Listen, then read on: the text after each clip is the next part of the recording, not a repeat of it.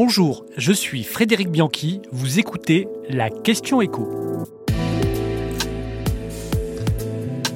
Comment le dérèglement climatique risque de faire exploser le prix de nos assurances? Après le passage des deux tempêtes, Kiaran et Domingos, l'heure est désormais au bilan. Près de 300 000 sinistres ont été recensés et une facture comprise entre 650 et 750 millions d'euros. Alors certes, on n'a pas atteint les records de la tempête Xintia en 2010 ou Klaus en 2009, sans même remonter à Lothar et Martin en 1999, qui avaient généré jusqu'à 7 milliards d'euros de dégâts, mais cette facture des sinistres liés au dérèglement climatique ne cesse d'augmenter depuis plusieurs années.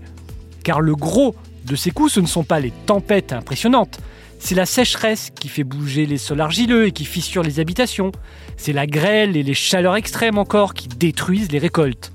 Depuis 4 décennies, la facture liée à ce dérèglement est en nette augmentation. Dans les années 80, elle atteignait 1,5 milliard d'euros par an, puis 2,6 milliards d'euros, c'était entre 90 et 2009. Dans la décennie suivante, on a dépassé les 3,6 milliards d'euros.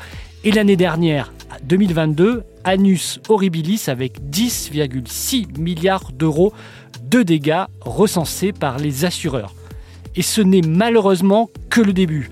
Selon la Fédération des assurances, le coût global de ces sinistres devrait être multiplié par deux dans les 30 prochaines années. Ce qui va fatalement se traduire par des hausses de primes d'assurance. Ce qui a d'ailleurs déjà commencé avec une hausse de 5% en 2023 et une augmentation attendue dans ces eaux-là pour 2024. Car il faut le rappeler, on a un système très protecteur en France avec l'état de catastrophe naturelle.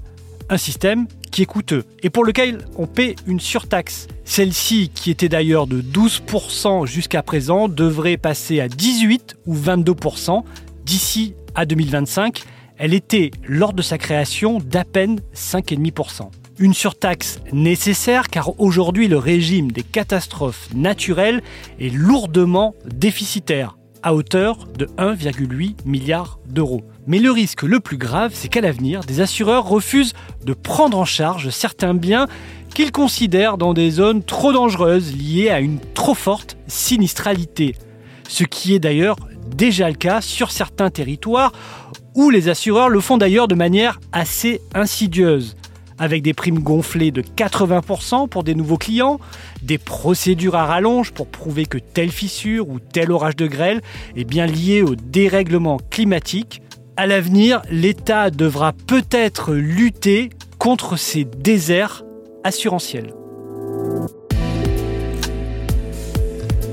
Vous venez d'écouter la question écho, le podcast quotidien pour répondre à toutes les questions que vous vous posez sur l'actualité économique. Abonnez-vous sur votre plateforme préférée pour ne rien manquer et pourquoi pas nous laisser une note ou un commentaire. À bientôt